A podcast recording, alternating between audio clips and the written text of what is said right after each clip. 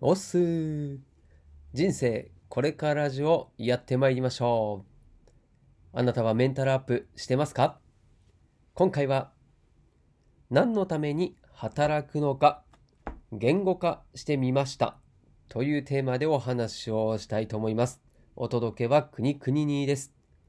この番組は40歳を過ぎて脱サラしたおっさんがああだこうだ言いながら頑張っているあなたの背中を押したり押されたりするメンタルをアップする番組でございます。はい、始まりましたね。なかなか天気が良くて、今日も朝っぱらからですね、走ってきたわけでございますけれども、昨日はちょっと夫婦喧嘩をしてですね、ああだこうだちょっと言い合っちゃったりしたんですけれども、まあ、そんな中でもですね、いつでもメンタルアップできるように、あなたと共に歩んでいきたい、そんな風に思っている国々にでございます。今回のテーマなんですけどね、まあ、僕がもう脱サラして4ヶ月ぐらい経ちました。いまだにね、無職というところなんですけれども、うん、改めてですね、こう、まあ、ずっとって言った方がいいかもしれないな。その脱サラする前からもそうなんですけども、まあ、自分ってこう、何のために生きて、何のために働いていくのかっていうのを、まあ、ずっとね、こう考えているわけですよ。どうですか？あなたは、そんなこと考えたりしますかね？うん。まあ、自分の、こう生きてる、こう人生の中で、立ち止まる時って、誰しもあると思うんですよね。その時に考えることに、まあ、そんなことがあるのかなと。まあ、すごい抽象的なことなので、なんだろうな、こう答えが見つからないまま終わるっていうのがほとんどだと思います。で僕もそうだったんですけどね、まあ、改めてもこう、なんだろうな、仕事を辞めて、でまあ、自分の時間を多く作る時があってね、でまあ、本を読んだり、あとは、なんだろう、こう自分でやりたいこととか、これからやっていきたいなってことを、まあ、常々こうやっていく中で、まあ、もう一度ちょっと頭を整理してみようと思って、まあ、考えた話をちょっと今回はしようというふうに思っております。はい。で、まあ、何のために働くのかということでね、うん、まあ、お金のためなのか、例えばなんだろうな、誰かの役に立つため、うん、よくね、えー社会貢献こそが働く目的だよ、なんていう話も出たりしますし、うん、あとはなんだろうな、もっとこう、長い目で見ると、過去、まあ、自分、過去じゃないね、未来、将来ですね、自分が死んだ後にも、自分が生きた証っていうものが残していきたいというね、まあ、こう歴史的な人物になりたいなんていう、まあそんな大それたその目的を持っている人も中にはいるんじゃないかなと思うんですけどね。うんまあ、そのこう困っている人を助ける、その対価としてお金をいただくっていう考え方が、まあ、根本にはあるんじゃないかなというふうに、まあ、常々思ってまして、うんまあ、特にこう仕事を辞めた中で考える中ではそこがすごい強いなって思ってるんですよね。でそれをさらにちょっともうちょっと先まで考えていくと自分がしている活動、まあ、これがまあ仕事だったりもすると思うんですけどもそれがですねこう亡くなった時にもしくは辞めた時に亡くなられると困ると誰かに。そういうふうに思われるようなことをするのが働くもしくは自分が生きる上での目的なんじゃないかなっていうふうに今はこう言語化してみてそこにたどり着いているそんな状態だなというふうに今気づいたんですよね。まあなんか言ってることはみんな同じかもしれないんですけどまあ具体的にねその困困ることなくなったら困ることそれができていればそれってすごい自分がこう生きている価値働いている価値、まあ、そこが強くなるんじゃないかなって思ったんですよね。うんまあ、それってなんだろうなこうよりその人あなたもしくは誰かのためになっているしより身近な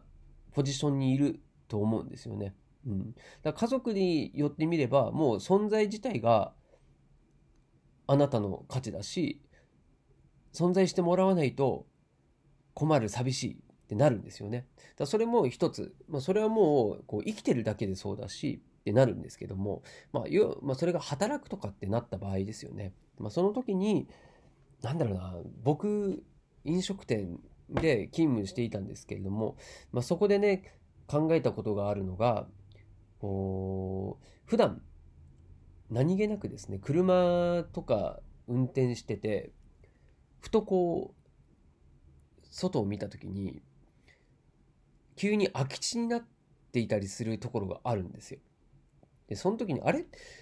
ここここに何あったっけっていうですねそのもう普段風景景色と化していてあるんだけども何があったのかが分かんないレベルの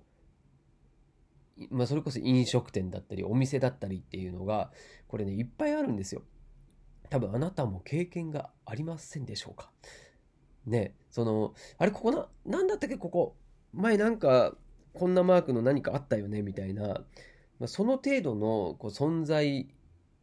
になっていはしないかということをなんかねそう飲食店でやってても思うんですよね。こう自分の店自分が働いてるお店がなくなってもすぐ忘れられるような存在だったらなんか、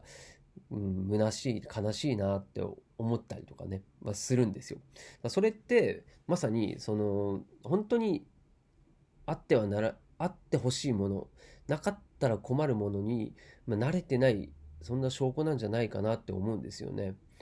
うん、なんでそうだななんだろう、うん、あなたはどうでしょうか？何気なくこう使っているサービスや商品でこうなくなったら困ると思うものはありますか？少しちょっとイメージ考えてみてください。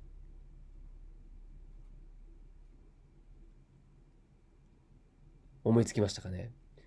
世間的にはね、えーと、分かりやすいので言うと例えば、えっと、Google これって今やもうネットで誰しもが分かんないこと調べたいことをこう検索するっていう機能なんですけどね。もうこれのシェアがダントツ世界でトップなんですけど、まあ、日本で言うと Yahoo も頑張ってるという状態なんですけどもこれがなくなるとめっちゃ困りませんか？だったりあとはうんと例えばこうスマホですね。あとは何だろう iOS とか、えー、Android みたいな。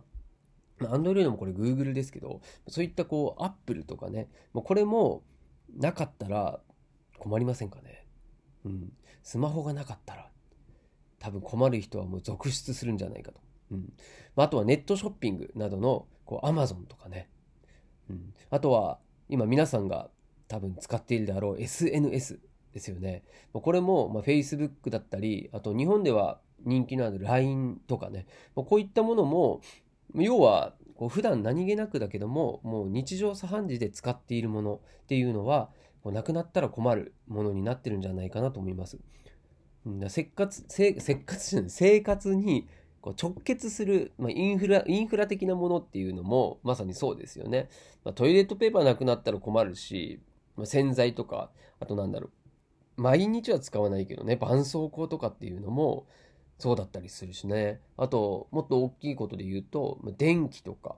あと水とかっていうのもそうですよね。うん。で毎日使うのは何だろうな、洗濯機とか、あと冷蔵庫なんていうのも、これもなきゃいけない必需品ですよね。うん、だそんな、まあ、それはもう物とかなんですけども、まあ、そういったこうより消費者、ま、お客様これにこう身近なものにを作ったりあとはまサービスをしたりそういった仕事働き方っていうのができるのが、まあ、本当にこう自分がやりたいことにつながるんじゃないかなっていうのを、まあ、ふと考えましたね、まあ、そう考えたよっていうお話ですね、はい、なんで個人的には何だろうな。自分が好きなものだったり、うん、趣味に、ね、必要なものだったりあとはま仕事に必要なものもそうですよね。はい、だ家だったりなんだろうな車だったり服だったり食べ物だったりっていうのも当然これ身近なものでなくてはいけないものなので、まあ、そんなものをいろいろ割り出したりなんだりすると意外にこう自分の進むべきところだったりやりたいことっていうのが見つかったりするんじゃないかなっていうのをふと感じたよというお話でございました。はい。まあ、そんなね、えー、いろんな気づきをこのラジオでも、うんまあ、脱サラしたからこそ考えることっていうのも多々あるので、はい、夫婦喧嘩の話もいずれできたらいいななんて思ってますけれども、はい。まあ、そんなね、お話を今日はさせていただきましたんで、はい。また次回、この番組で、このチャンネルでお会いできたら嬉しいです。したっけね？くにくににでした。